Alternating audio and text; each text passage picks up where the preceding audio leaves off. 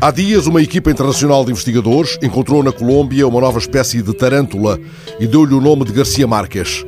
Dei comigo imaginar que escritores poderiam batizar eventuais novas espécies de outros animais.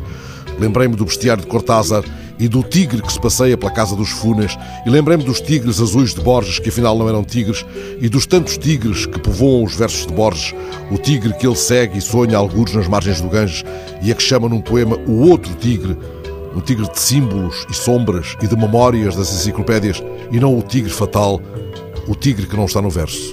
Ora, vendo e revendo a impressionante impulsão de Ronaldo no jogo contra o País de Gales, dei comigo ainda a procurar animais saltadores, mais invulgares que a lebre ou o canguru, ou até as prodigiosas pulgas que saltam 200 vezes o seu tamanho. Encontrei num sítio eletrónico brasileiro pistas curiosas. As lagartas saltadoras mexicanas, também chamadas feijões saltadores, elas saltam para fugir ao calor e nesse salto transportam para a sombra o próprio feijão em que fizeram casa. E encontrei ainda o barau tibetano, um estranho carneiro das montanhas, cujo equipamento de alpinismo está afinal nos pés. O barau tem cascos flexíveis, nada em que os fabricantes de chuteiras não tenham já porventura pensado.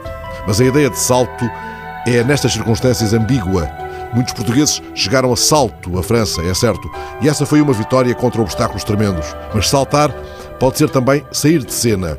Neste europeu já saltaram as águias albanesas e as alemãs, o lobo italiano, o touro espanhol.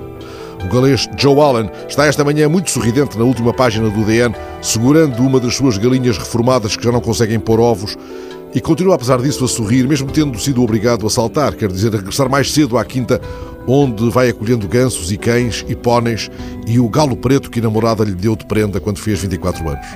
O galo tem surgido como símbolo de uma França de Cristo arrebitada, mas o grande rei Clovis I tinha no escudo três sapos que se transformariam em flor de lis, o antigo símbolo do Reino de França. Um outro site brasileiro, que consultei esta manhã, associa animais a países, mas não me oferece a flor heráldica mais desejada, não otorga a Portugal um animal simbólico. Deteta, assim, a arara brasileira, a zebra do Botsuana, o castor canadiano, o urso pardo da Finlândia, o falcão islandês, o lince da Roménia, o lobo da Turquia, o urso russo e lá está, o sapo de França.